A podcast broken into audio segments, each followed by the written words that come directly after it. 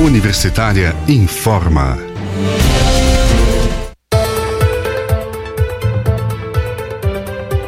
Olá, bom dia. Na Universitária agora são 10 horas e 1 minuto. Eu sou Ana Flávia Pereira e estamos começando aqui pela rádio da Universidade Federal de Goiás os boletins informativos desta segunda-feira, 22 de março de 2021. Nossa programação você pode acompanhar nos 870m, pelo site radio.ufg.br e pelo aplicativo 1000FG. Os boletins informativos da Rádio Universitária você encontra disponível também em formato de podcast nas principais plataformas digitais.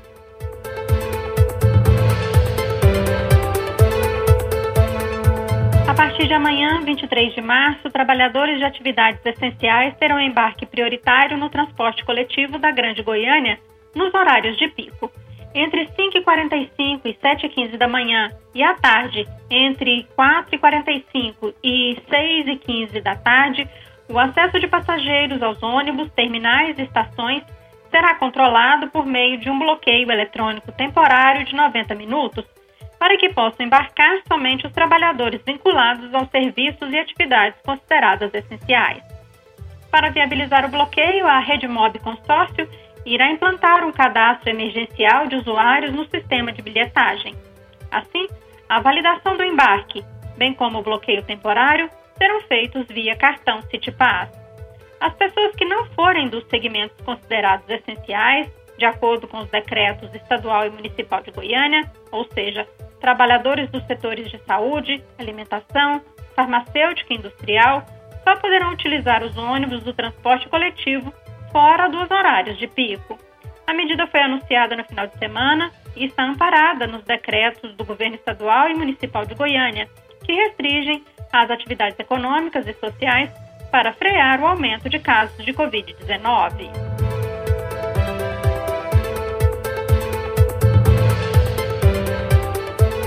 E os usuários do transporte coletivo da Grande Goiânia, vinculados aos serviços e atividades essenciais, devem se cadastrar pelo site www.rmtcgoiania.com.br barra invertida embarque prioritário.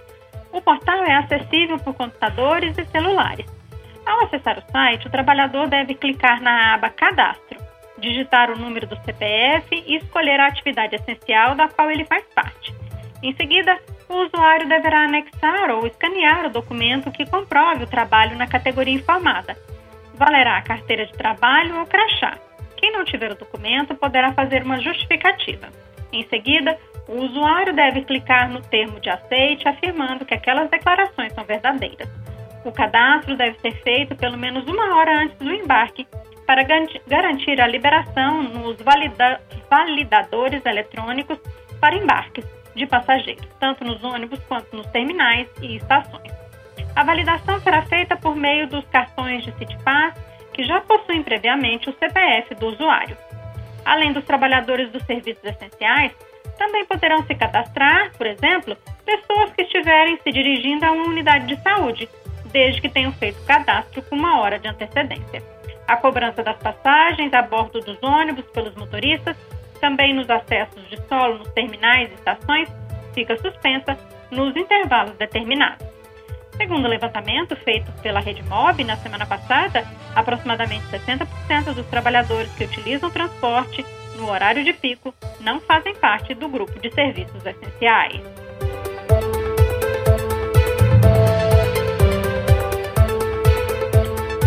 Prefeituras de seis municípios do entorno do Distrito Federal, Águas Lindas, Cidade Ocidental, Lusiânia, Valparaíso de Goiás, Novo Gama e Santo Antônio estão aderindo ao decreto estadual de Goiás que prevê a suspensão de atividades não essenciais por, por 14 dias para frear a disseminação do novo coronavírus. Assim como em boa parte do estado de Goiás, o sistema de saúde desses municípios está no limite, segundo os gestores municipais.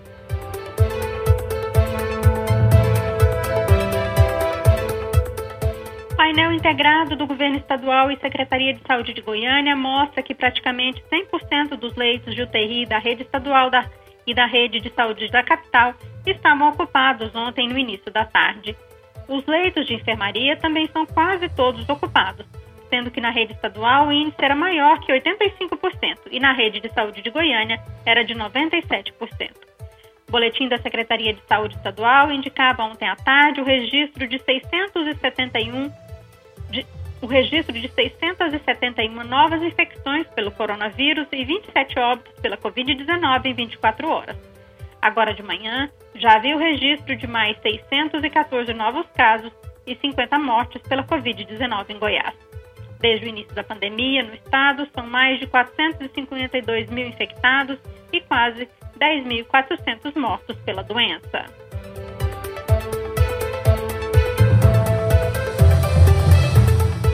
No Brasil, dados de ontem à noite de um consórcio de veículos de comunicação mostravam 1.259 mortes pela Covid-19 nas últimas 24 horas. Com isso, a média móvel de mortes no país nos últimos sete dias chegou a 2.255, mais um recorde no índice. Em comparação à média de 14 dias atrás, a variação foi de 46%.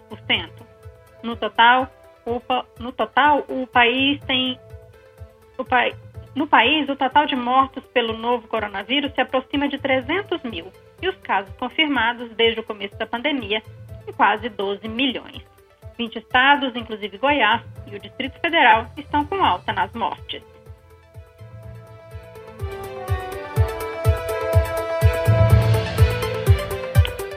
E olha só, o número de brasileiros que pretendem se vacinar contra a Covid-19 está crescendo. Em janeiro, 79% dos entrevistados na pesquisa Datafolha tinham intenção de tomar o imunizante contra a doença. O mesmo levantamento, realizado na semana passada, registrou índice de 84%. O crescimento de 5 pontos percentuais é maior que a margem de erro do levantamento, que é de 2 pontos percentuais para mais ou para menos. A pesquisa foi realizada com 2.023 brasileiros adultos que possuem telefone celular em todas as regiões e estados do país entre os dias 15 e 16 de março. E segundo a pesquisa do Datafolha, a intenção de se vacinar cresce de acordo com os níveis de renda e escolaridade. Entre os brasileiros que ganham até dois salários mínimos, o percentual é de 84%, enquanto entre os que recebem mais de 10 salários mínimos, esse índice sobe para 88%. Entre os brasileiros que estudaram até o ensino fundamental, o percentual que pretende se vacinar é de 81%, contra 86% dos que concluíram o ensino superior. O levantamento também questionou os entrevistados se a vacinação contra o coronavírus deve ser obrigatória ou não. 70% responderam que sim, que a vacinação deveria ser obrigatória. Esse percentual também subiu em relação à pesquisa de janeiro, que registrou o índice de 55%.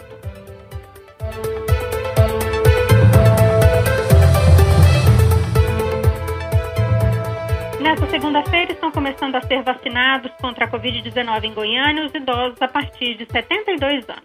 A vacinação é por ordem alfabética e para receber o imunizante a pessoa deve ir a um dos 10 postos distribuídos em diversas regiões da capital, entre 8 da manhã e 5 da tarde. Os postos funcionam em sete escolas municipais e três pontos de drive-thru. Não é necessário agendar, a pessoa só precisa apresentar comprovante de endereço e documento pessoal. Nesta segunda-feira, devem receber a primeira dose idosos de 72 anos ou mais, com iniciais dos nomes de A a J. Na terça-feira, dia 23 de março, será a vez da primeira dose para idosos de 72 anos ou mais, com iniciais dos nomes de K a Z. Na quarta-feira, dia 24, idosos de 80 anos ou mais, com as iniciais dos nomes de A a J, poderão tomar a segunda dose da vacina contra a Covid-19. E na quinta-feira, dia 25 de março, a segunda dose será aplicada em idosos de 80 anos ou mais com as iniciais dos nomes de K a Z. Os idosos de 74 anos ou mais que não se vacinaram na semana passada podem continuar procurando um dos 10 postos de vacinação para atendimento. O mesmo vale para pessoas com 84 anos ou mais que não tenham recebido a segunda dose nos dias programados da campanha. Aos idosos que irão receber a segunda dose da vacina contra a Covid-19 é pedido também, além do documento pessoal e comprovante de endereço, o cartão de vacina, indicando que já recebeu a primeira dose do imunizante.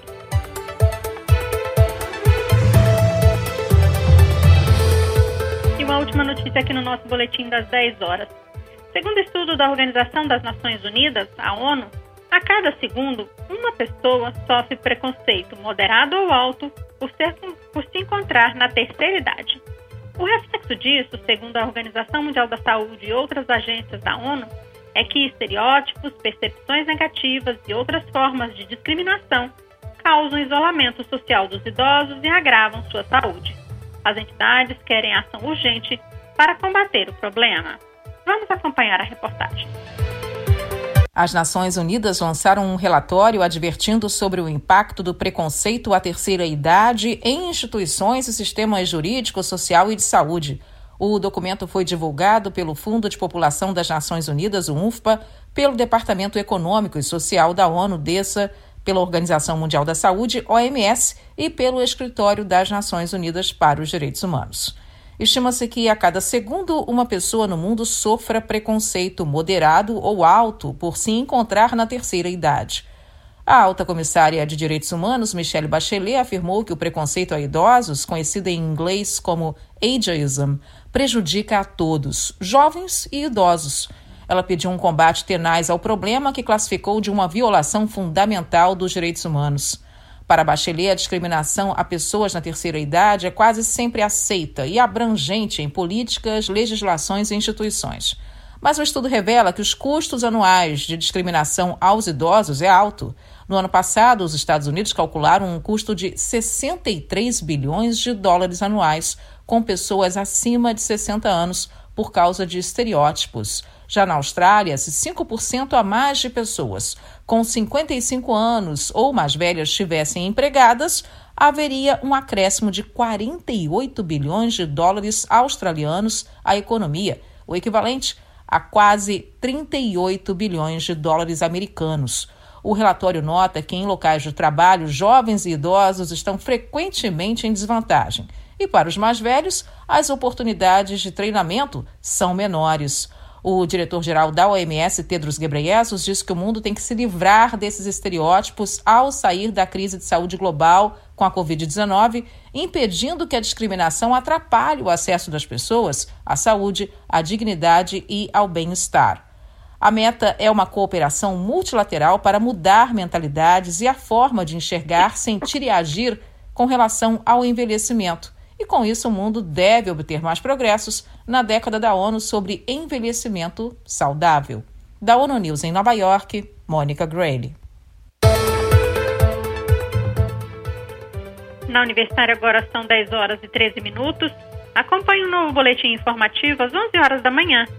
Nossa programação você pode seguir nos 870m, pelo site radio.fg.br e pelo aplicativo MinUFG. Nós também estamos nas redes sociais curta nossa página no Instagram e no Facebook. E lembre-se, a pandemia da Covid-19 não acabou. Se puder, fique em casa.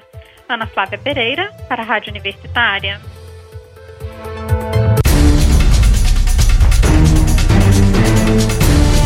Universitária informa.